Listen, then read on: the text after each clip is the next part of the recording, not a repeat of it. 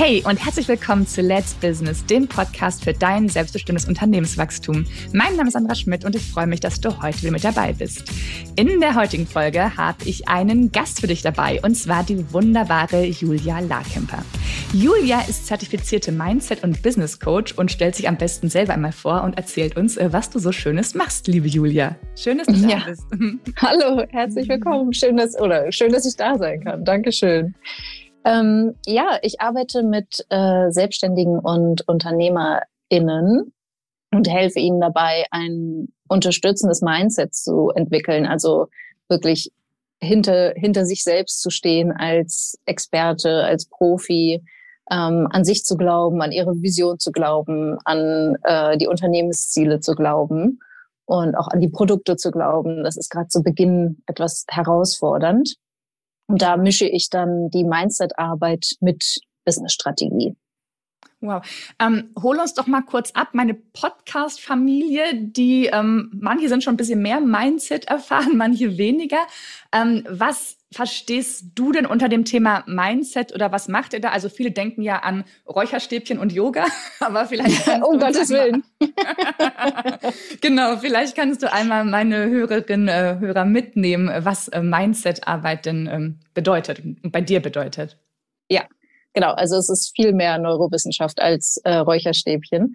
Genau, also Mindset, das sind letztlich die Gedanken über uns selber, über die Welt, über all das, was möglich ist. Also das, was wir so als äh, Denkmuster haben. Ähm, es wird auch oft als Selbstbild übersetzt. Ne? Also alles das, was wir, wir über uns denken. Aber ich finde, das ist so ein bisschen eingeschränkt, sondern es ist halt alles. Und unser Gehirn denkt ja immer, das ist die Wahrheit, ne? so wie wir die Welt sehen, so ist es. Aber das stimmt mhm. halt nicht, sondern es ist einfach nur unser Blick. Und in dem Sinne kann man das Mindset auch verstehen wie eine Brille.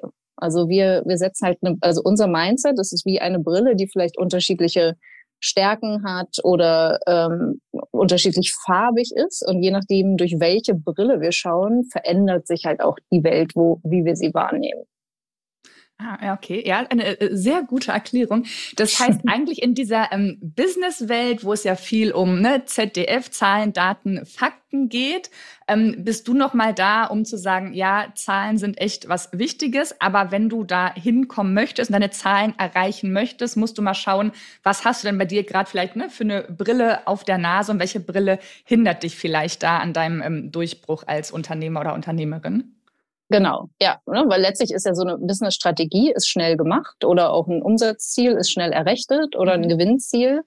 Und dann ist halt die Frage, okay, wie, wie sehr traue ich mir das denn zu? Oder was halte ich überhaupt von für möglich? Und das ist was, wo ich auch grundsätzlich ansetze, ist erstmal alles das, was unmöglich erscheint für diese einzelne Person, zu hinterfragen und zu sagen, ja, okay, aber ist es denn jetzt wirklich faktisch unmöglich? Also ist es sowas wie, äh, wir können als Menschen nicht fliegen? So, okay, dann wäre ich d'accord, ne? Dann zu sagen, okay, das nach aktuellem Stand geht das nicht. Ja. Ähm, oder ist es halt einfach nur ein eingeschränktes, eine eingeschränkte Denkweise? Und wenn ich diese Denkweise verändere und mich umschaue, wer denn vielleicht schon etwas vor, vormals unmöglich gemacht hat, ne, dann mhm. zu sehen, so, ah, vielleicht ist es ja auch für mich möglich, ne? da den Kopf wirklich so aufzumachen, den Horizont zu erweitern, um dann letztlich dahin zu kommen, dass es unvermeidbar wird. Das erstmal gedanklich das Ziel zu erreichen und es dann auch faktisch umzusetzen. Ein ganz schönes Beispiel dafür sind so sportliche Rekorde, die gebrochen werden. Denn wenn mhm. immer eine Person erstmals etwas schafft, was vermeintlich Menschen unmöglich war, schaffen es in kurzer Zeit danach viele, viele andere. Ne? Das heißt, ja. durch diese, durch den Beweis, den wir halt sehen können und den unser Gehirn auch leicht verarbeiten kann, so, ah, das hat jemand geschafft, vielleicht geht das dann auch für mich, ne? dann, dann ist es auch für viele andere Menschen möglich.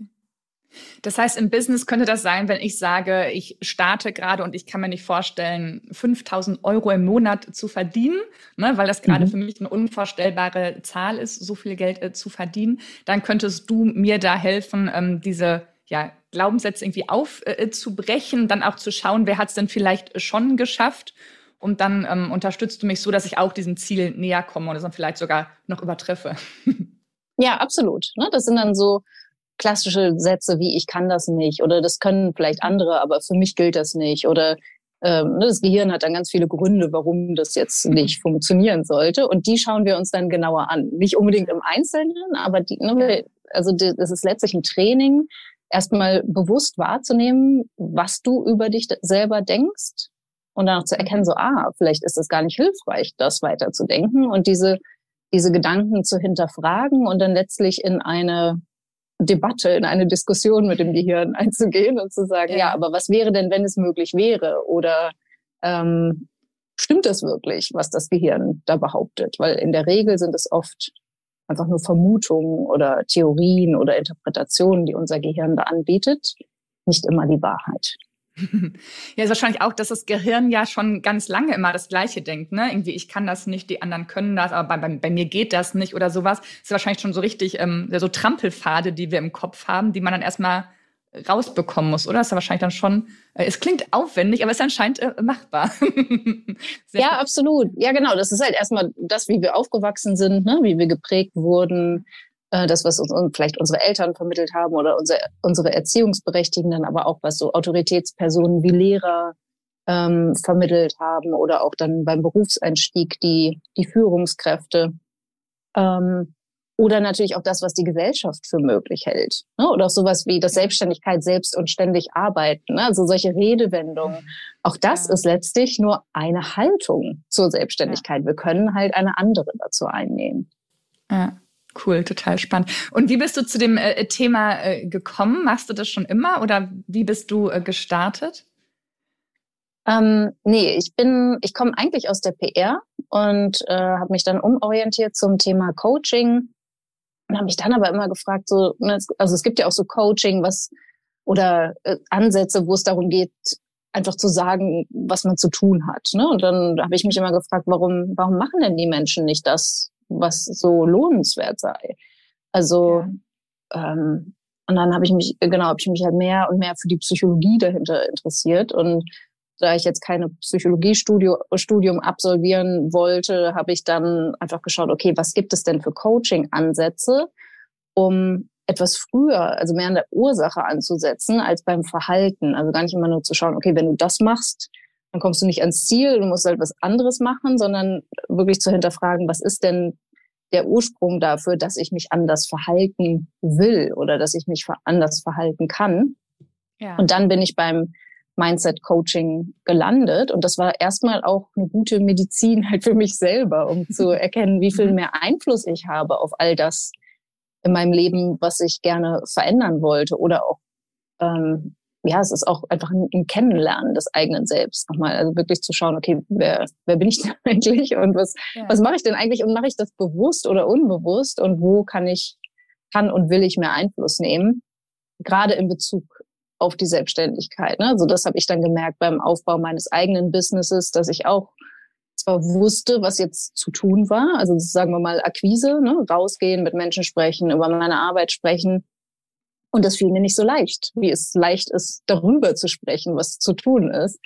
Und da habe ich dann auch bei mir Glaubenssätze entdeckt und auch das Thema Money Mindset entdeckt, also die Haltung zu Geld, alles das, ähm, was ich über Geld geglaubt habe oder wo auch da ne, finanzielle Möglichkeiten, ähm, finanzielle Ziele, so ist, ist das für mich auch erreichbar, was ich mir da eigentlich wünsche oder was vielleicht auch notwendig ist, um eine eine profitable Selbstständigkeit zu führen oder ähm, ein, ein profitables Unternehmen aufzubauen.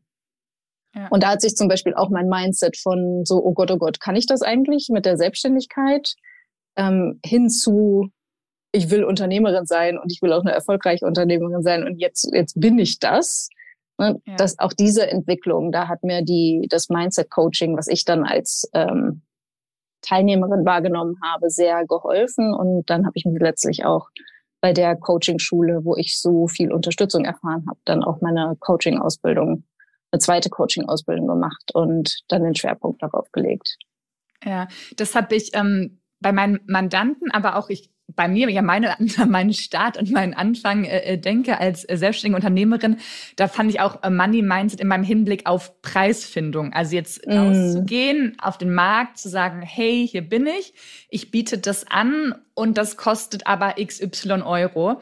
Ähm, ja. Und da dann auch bei sich selber zu sehen, okay, was ich mache, ist echt unfassbar toll, es ist wertvoll, es schafft bei meinem Gegenüber einen Mehrwert.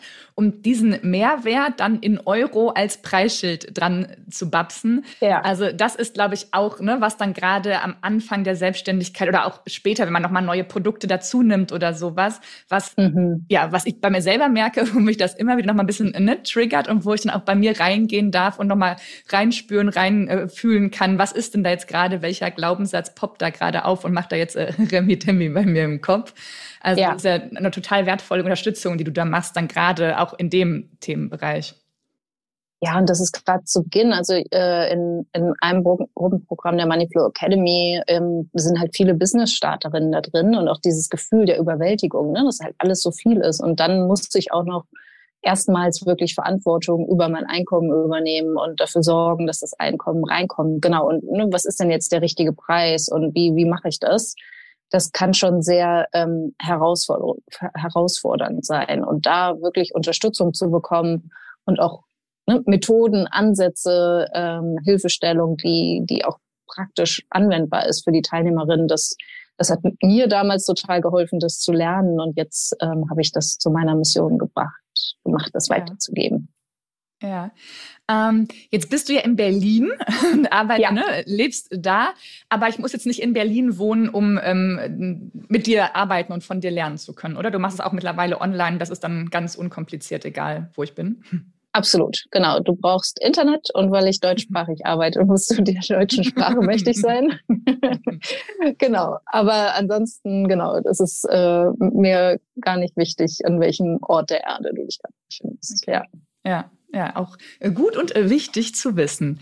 So, jetzt schauen wir noch mal auf äh, dich, liebe Julia. Ja.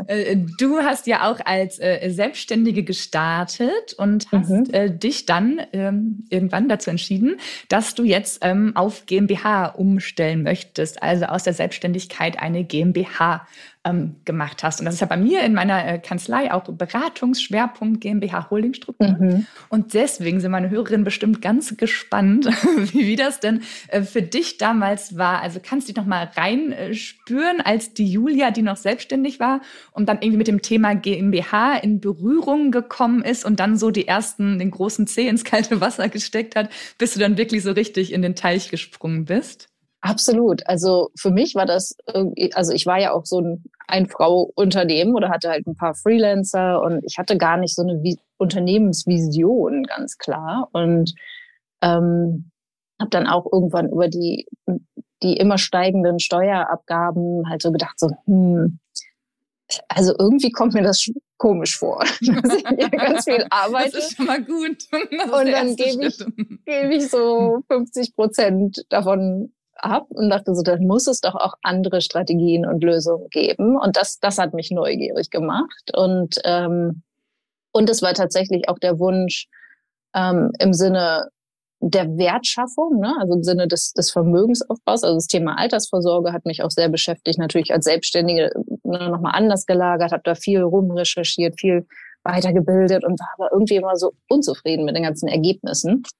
Ja. Und ähm, und dann war es auch irgendwann diese, das Thema, wie trenne ich denn mein, das, was mir privat gehört, von der Firma? Also diese, diese Idee, ich kann das trennen mit einer GmbH, dass es dann wieder die Privatperson gibt und eine Firma, das fand ich auch sehr interessant in Bezug auf Haftungsrisiken. Und dann habe ich, genau, habe ich mich da schlau gemacht, gemerkt, da gibt's gar nicht so viel. aber so ein paar Bücher, paar Bücher gelesen in meiner Freizeit und ähm, dann Lösungen gefunden, auch mit der GmbH und Holdingstruktur und hatte aber so wirklich Verständnisprobleme, weil ich immer dachte, das klingt so gut, mhm. das klingt zu gut, das kann doch gar nicht wahr sein. Da muss doch irgendwo ein mhm. großer Haken dran sein. Ja. Und hatte dann auch mit der ähm, mit der damaligen ähm, Beratung ähm, habe dann da auch die Erfahrung gemacht, dass so ja Holding ist jetzt zu groß gedacht, aber wir fangen mal mit einer GmbH an und dann habe ich ähm, die GmbH rückwirkend begründet, ähm, weil es da auch von den, von den Umsätzen und von Gewinnen, auch der Gewinn war fast sechsstellig und da, da hat mich dann vor allem die, ähm, die Steuersparnis tatsächlich auch motiviert. Ja. Ja, sehr gut. Ja, ist auch ein äh, wichtiger Motivator. Aber auch was du sagst, eine eben Trennung Mensch und GmbH finde ich eben auch ja. total wertvoll. Und das merke ich auch, dass es nochmal vielen wirklich Klarheit bringt, ne? Auch dann das Vermögen zu trennen, die Kontostände zu trennen, dann zu sehen, ne? Was ist denn bei mir privat, was geht darunter und was in der Firma? Weil es häufig bei Selbstständigen auch nochmal so ein bisschen gemischt ist. Ja, ja, genau. Ja, ja. ja. Ähm, genau, dann hast du ja erst auf ähm, GmbH umgestellt und dann mhm. hast du ja auch dann im zweiten Schritt dann auch auf ähm, Holding umgestellt. War das nochmal so vom Gefühl für dich als Unternehmerin, war das nochmal was oder kannst du uns dann nochmal mitnehmen, ähm, ja, was dann äh, passiert ist bei dir? Ja, ich hatte ja ursprünglich schon diese Idee und auch die, ähm, das eigentlich hatte ich das Wissen schon, dass das diese Kombination aus Holding und GmbH ähm, der wahre Schlüssel zu dem ist, was ich haben wollte. Aber da braucht, hatte ich noch so ein paar Wissenslücken und die habe ich dann gefüllt, um, um wirklich zu verstehen, was das bedeutet ne? und wo mhm. die Vor- und Nachteile sind ähm, dieser Konstellation. Aber ich hatte auch so rein vom Gefühl her hatte ich immer das Gefühl, so das ist ja jetzt gut und schön eine GmbH zu haben, aber das das reicht mir nicht. Also ich wollte halt wirklich auch die Effekte die die Gründung einer Holding doch noch mit sich trägt. Und auch im Hinblick ähm, auf vielleicht weitere weitere Firmen, die ich gründen will oder ähm, weitere Investitionsmöglichkeiten. Und diese Idee, also das ist was, was ich so spannend finde, ist diese Idee, ein eigenes Konzept zu kreieren, ähm, nicht nur für jetzt, was jetzt interessant ist, sondern auch in der Zukunft interessant ist und mir etwas bieten kann, auch im Sinne der äh, des Vermögensaufbaus und ähm, ja, einfach auch da steuerliche Vorteile, nochmal ganz andere Haftungsrisiken. Ähm, das fand ich sehr, sehr attraktiv. Ich wollte es nur noch mal wirklich verstehen, ähm, weil ich, wie gesagt, immer nach dem Haken gesucht habe. Und dann habe ich so lange nach dem Haken gefragt und die unterschiedlichsten Menschen, die Experten waren, inklusive dir, ne, immer wieder die Frage gestellt, was ist denn der Haken? Und irgendwann habe ich es verstanden, dass der Haken für mich total akzeptabel ist und dass der quasi kaum existiert. Und dann habe ich ja. gedacht, okay, dann mache ich das jetzt und habe das dann nachgeschoben. Ja. Ja, das ist mal häufig, dass ähm, bei mir auch in der Beratung der Mandanten sagen, ja, aber wenn das doch so einfach ist, Sandra, warum macht das denn dann nicht jeder? Warum hat dann nicht eigentlich jeder ne, ab einem gewissen Umsatzgewinn dann GmbH-Holding-Struktur? Und ja, es ist einfach, wie du am Anfang auch sagtest, es gibt nicht viel da draußen, ne, nicht viele Menschen, die rumrennen und das erzählen. Und man muss da irgendwie mal drauf gestoßen werden und dann, ja, erscheint es wie so ein äh, Paradies, was sich da auftut, ne? Und was, was man auch selber dann ne, sich erschaffen kann und sich aufbauen kann und dann wirklich so für sich strukturiert, dass es für einen passt. Ja. Also ja. ich finde es ich find's auch immer wieder toll.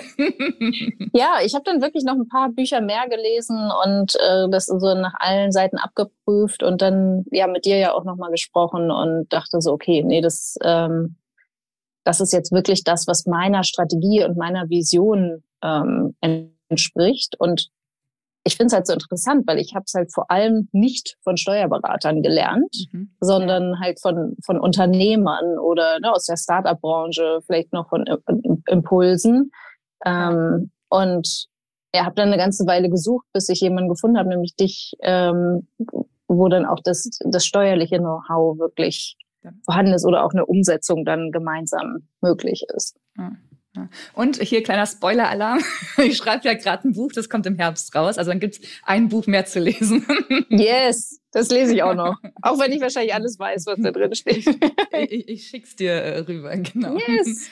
Ähm, wo wir gerade so schon am Plaudern sind, ähm, gibt es irgendwas, was du in deiner selbstständigen Unternehmer, GmbH, Holding, äh, Laufbahn, Karriere, wo du so sagst, ah, das war nicht die schlauste Entscheidung oder vielleicht das habe ich irgendwie zu spät gemacht oder da habe ich äh, zu früh irgendwas nicht so gut gemacht, was du der meiner Podcast-Familie noch mitgeben kannst, äh, so, so Learnings von Julia oder Fettnäpfchen, in die anderen nicht reintreten brauchen, weil du schon einmal reingetreten bist.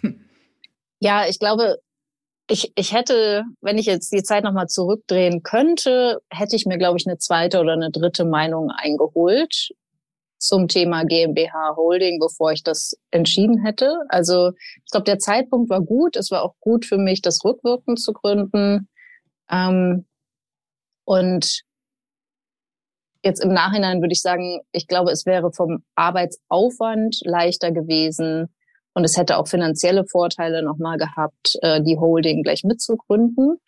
Mhm. Und ich mhm. glaube, das hätte mir jetzt auch so in meinem Gefühl, wo ich stehe und was ich schon eingetütet habe sozusagen äh, im Sinne ja der entspricht also das was meiner Vision entspricht das das existiert jetzt zwar schon aber es, es ist noch nicht so richtig da weil ich es noch nicht so richtig sehen kann ja. ähm, weil jetzt der Prozess gerade noch läuft ne, die Holding mhm. zu gründen also ich glaube das wäre vielleicht ähm, schlauer gewesen und es ist ja auch ich glaube ne man kann ja dann auch mit einer Stammeinlage von 12.500 Euro beide Firmen gründen, wenn ich das richtig verstanden habe. Ne? Also da, das habe ich zweimal investiert und so. Also ich glaube, das ist so, ähm, ich hätte noch so ein paar tausend Euro gespart.